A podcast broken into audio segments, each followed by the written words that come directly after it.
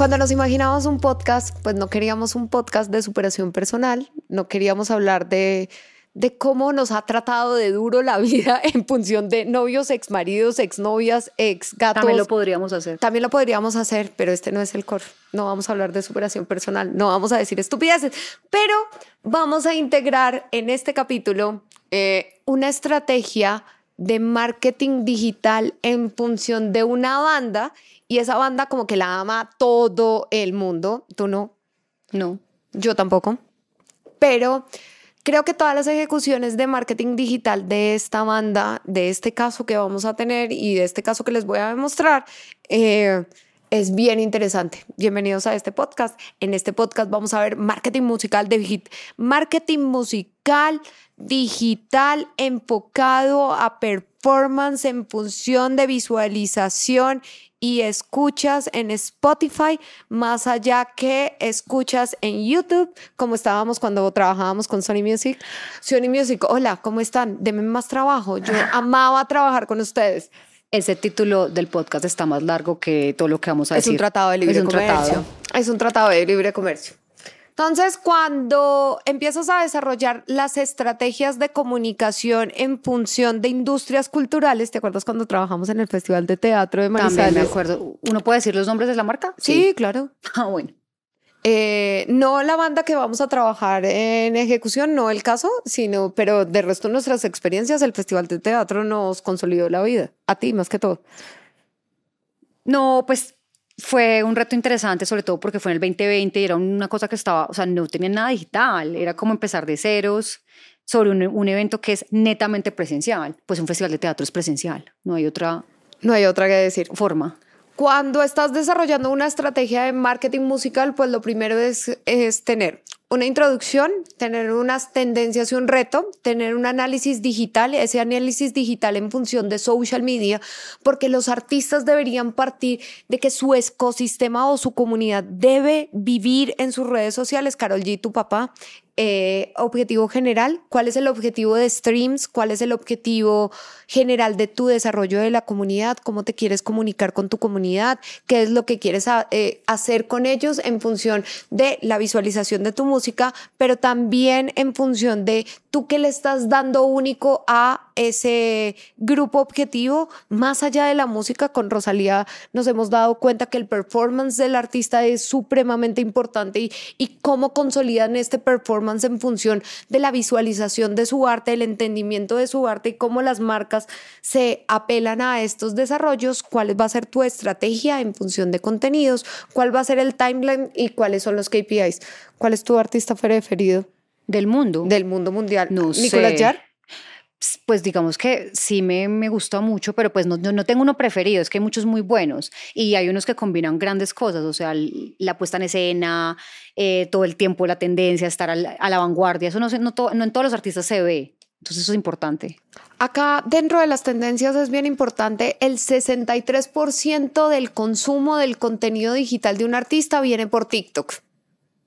Y todavía somos Instagram, lifestyle y demás bebé, si tú eres un artista y eres un músico y quieres darle o quieres potencializar ese sound que es, eh, el 63% de tus usuarios están en TikTok y el 72% de las personas asocian la música con el contenido de TikTok. Y es por eso que a Camilo y a Luna les va tan bien. Independientemente de a qué generación le, le cantes, pues porque hay artistas que, a ver, no sé, los gaiteros de San Jacinto, por ejemplo, de pronto ellos tienen un target de gente mayor que no usa tanto TikTok o eso es irrelevante. Eso debería ser irrelevante dentro de la estrategia de comunicación porque el objetivo general de un artista, de un músico, son los streams.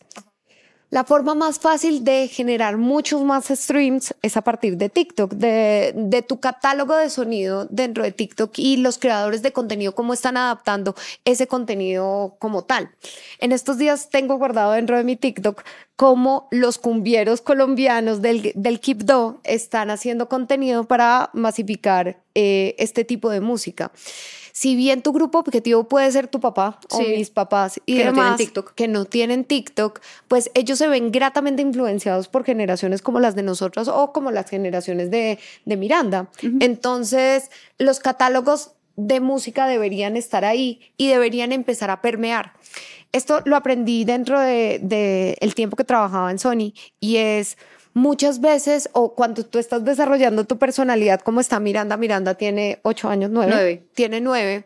Eh, en ese momento de la vida hasta los 14 es donde se va a dictaminar todo tu futuro musical y es donde tú vas a tener las conexiones emocionales con la música más fuerte. Entonces, eh, si tú quieres promover música tradicional como esta, pues tu oportunidad debería ser TikTok.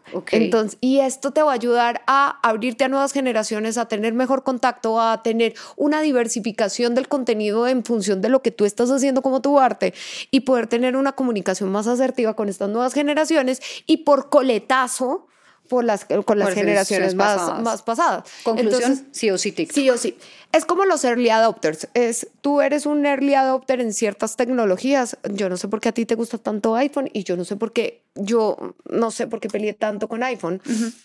Pero las personas que van y compran el celular, el iPhone de una esos son unos early adopters.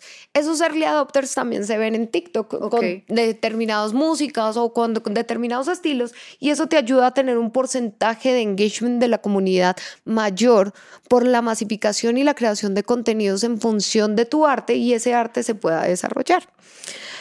No es solo eso. Si tú estás buscando un público latinoamericano, tú deberías entender que México es el principal, el principal, el principal consumidor de música. De ahí tienes otro tipo de consumidores de música, pero veámoslos netamente en español o mundiales.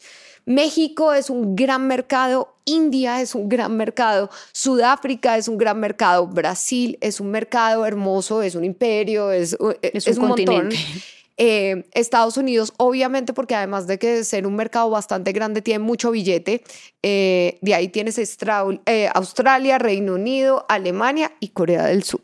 Por eso, es, por eso los, los K-Pops y los stars de K-Pop son tan importantes. Y cuando estás buscando la mejor conjugación de red social en función de la visualización de tu arte, tú deberías tener TikTok, deberías tener YouTube, deberías tener Instagram.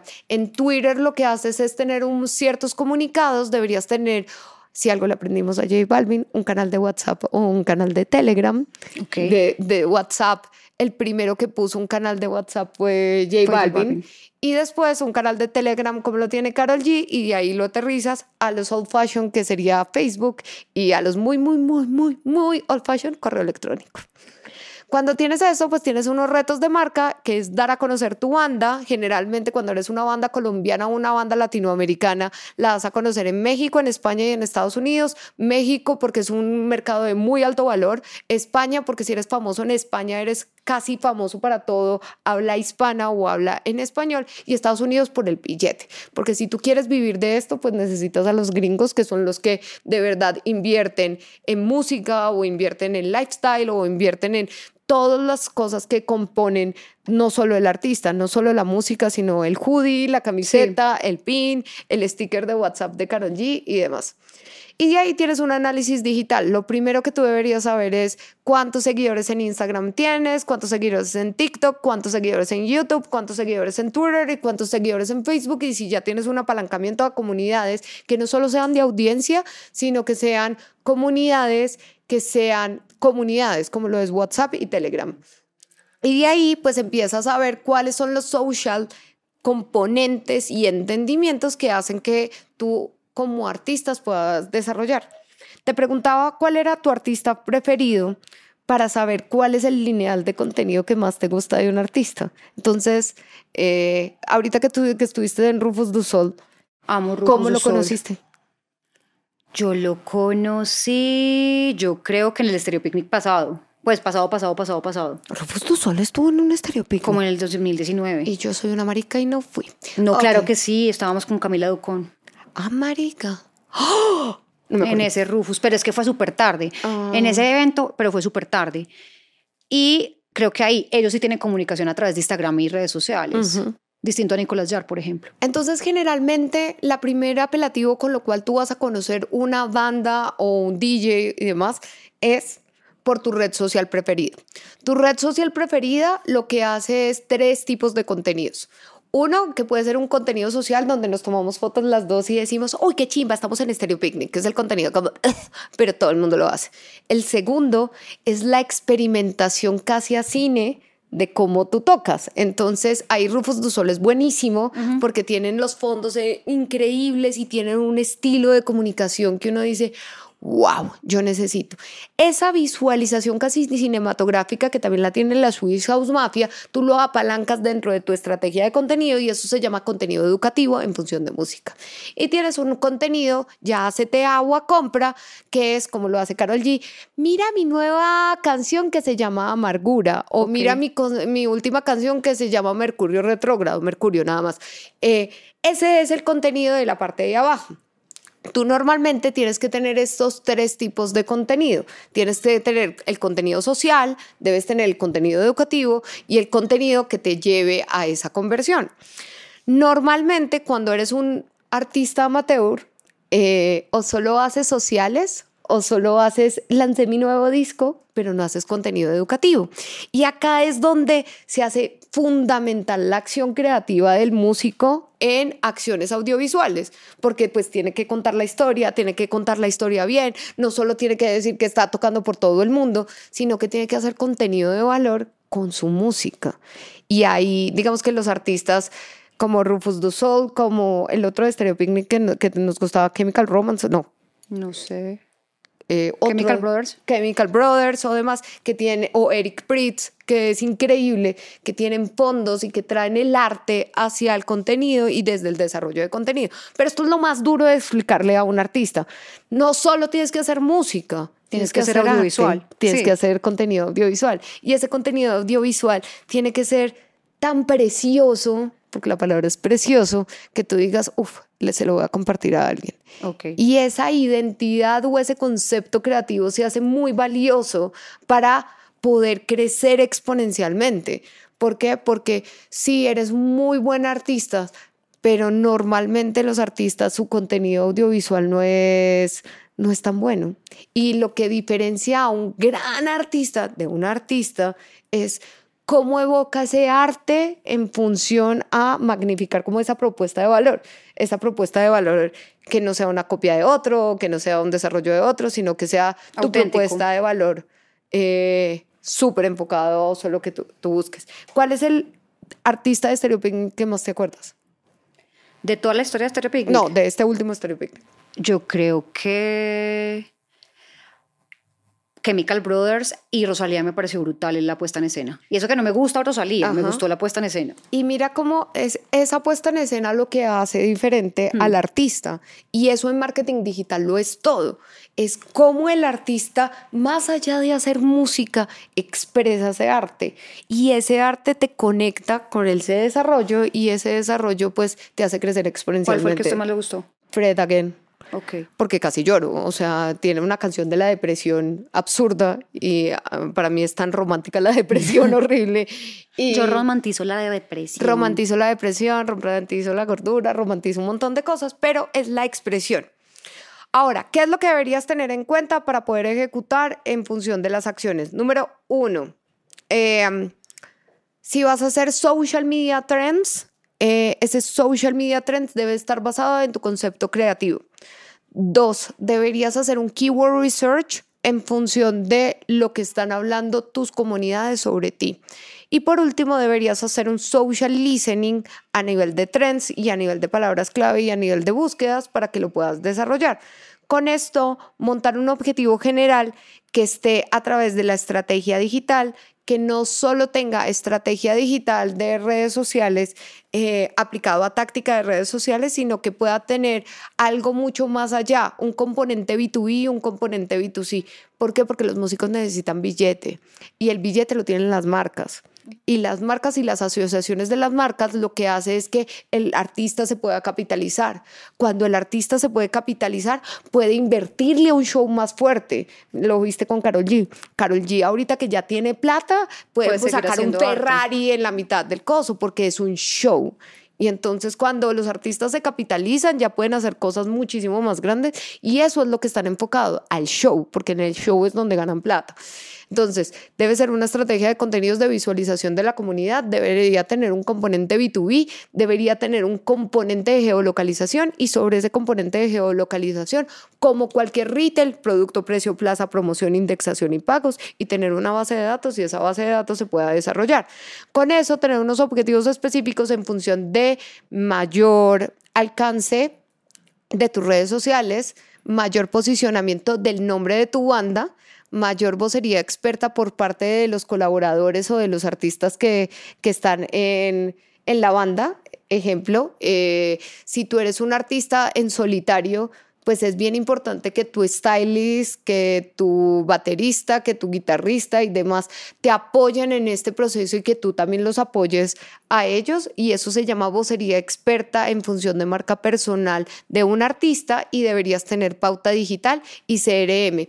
Acá hay una estrategia súper exitosa que la deberían ver, se llama Nicky Nicole. Nicky Nicole en este momento está haciendo una campaña increíble de TikTok y esta campaña increíble de TikTok es con su tercer álbum de estudio y este álbum de estudio está con unas colaboraciones y estas colaboraciones las está pautando con los artistas cada uno en TikTok y te lleva un Spotify a la reproducción que es el objetivo general y este objetivo general la va a llevar si lo sigue haciendo también a, a estar por arriba de Carol G. ¿Y es buena? Nicky Nicole es increíble, es una rapera, yo no sé si es rapera, reggaetonera, argentino.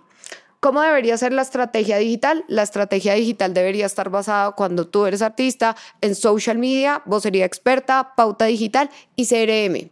El mejor CRM que puede tener un artista puede ser Active Campaign, que es la misma teoría de los infoproductos o de estos vende coach.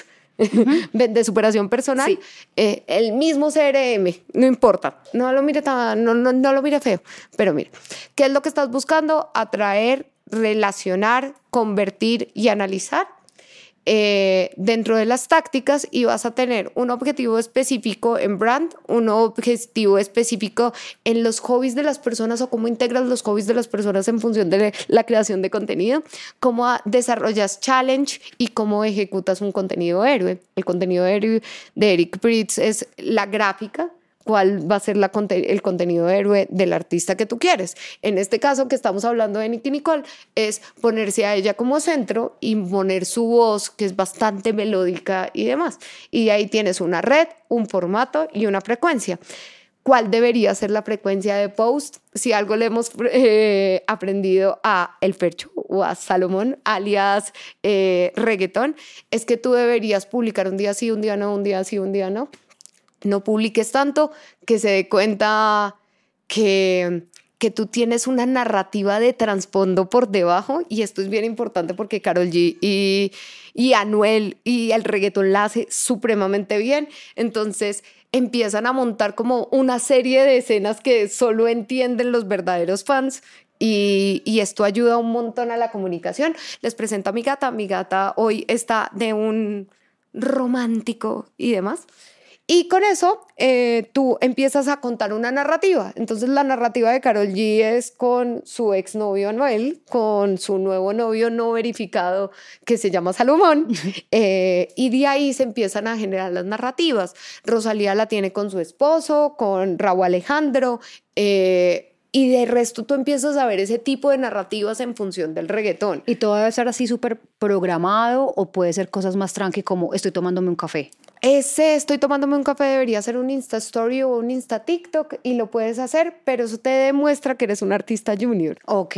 Si eres un artista senior o un artista grandes ligas, pues tú haces un en vivo gigante y empiezas a contar porque generalmente para los artistas siempre tienen un community manager y como siempre tienen un community manager, hola, nos estamos tomando un café, eso no existe.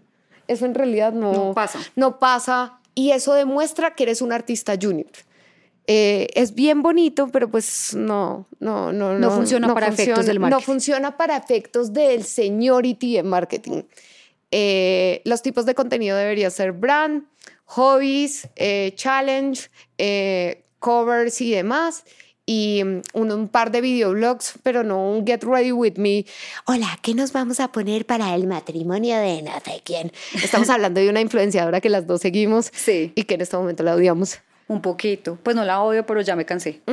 este, esos videoblogs funcionan muy bien y esos videoblogs te funcionan muy bien cuando estás en gira. Claro. Entonces el videoblog, hoy vamos en Nashville y vamos a contar cómo es la vida en Nashville, funciona muy bien. Eh, cuando tú tienes un reto gigante, ese videoblog funciona. Te funciona en TikTok, te funciona en Instagram y te funciona en ciertos sentidos de los shorts de YouTube. Pero ojo con los videoblogs, porque si no termina siendo un influenciador y tiene que haber una separación muy drástica entre tú y un, Un influenciador. influenciador. O sea, si tú eres artista, marica, quítate de la cabeza el get ready with me con ropa porque tú no vendes ropa. Quítate de la cabeza que vas a monetizar con, como tiendita de barrio, como influenciador. Quítate de la cabeza que vas a hacer colaboraciones todas las semanas. Quítate toda esa mierda de la cabeza. Tú vas a firmar un contrato con una gran compañía a seis meses, no más. No eres una tienda de barrio, no eres un influenciador y cuando haces colaboraciones está tu nombre ahí.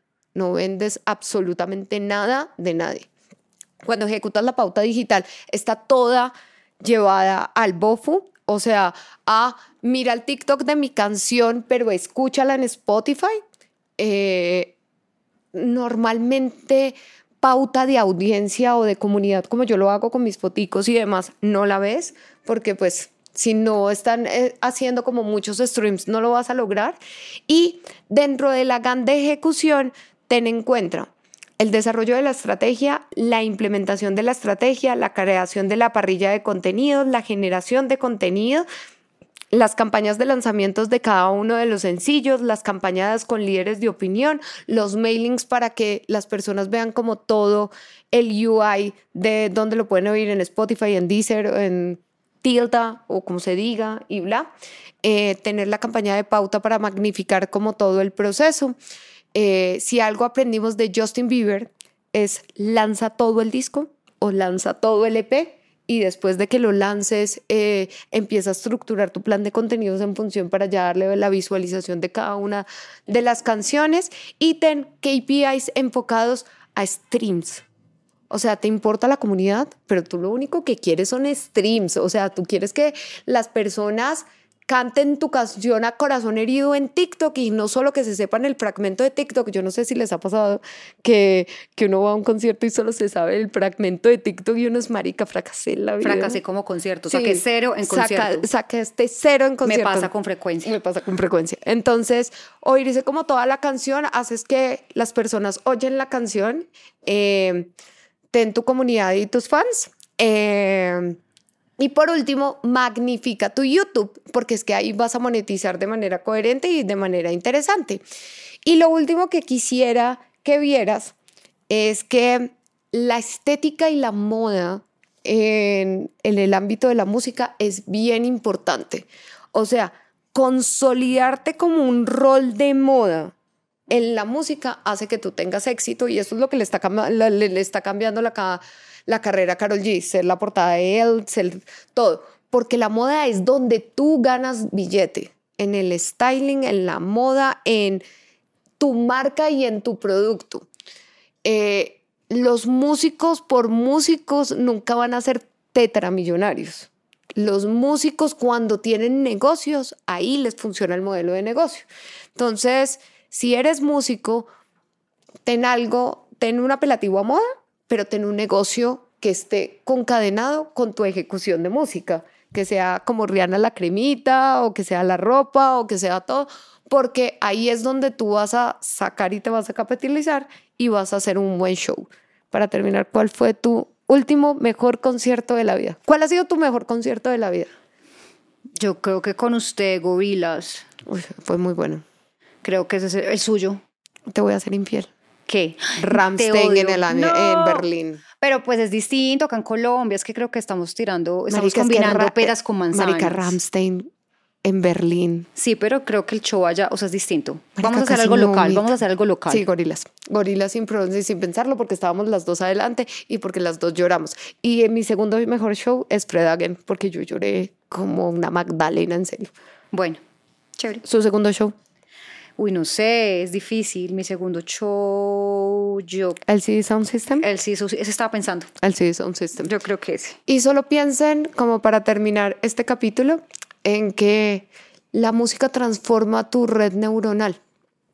Y como la música transforma tu red neuronal, pues exígeles a tus artistas que hagan verdaderos contenidos interesantes desde el middle of the funnel para que tú puedas tener una conexión más empática con ese artista que te enamora o esa música que te lleva a un estado mucho más de calma o cualquiera que sea el estado y sobre eso exígele a tu artista una buena comunicación. Claro. Exígele a tu artista en redes sociales que haga algo interesante, no solo esa foto marica.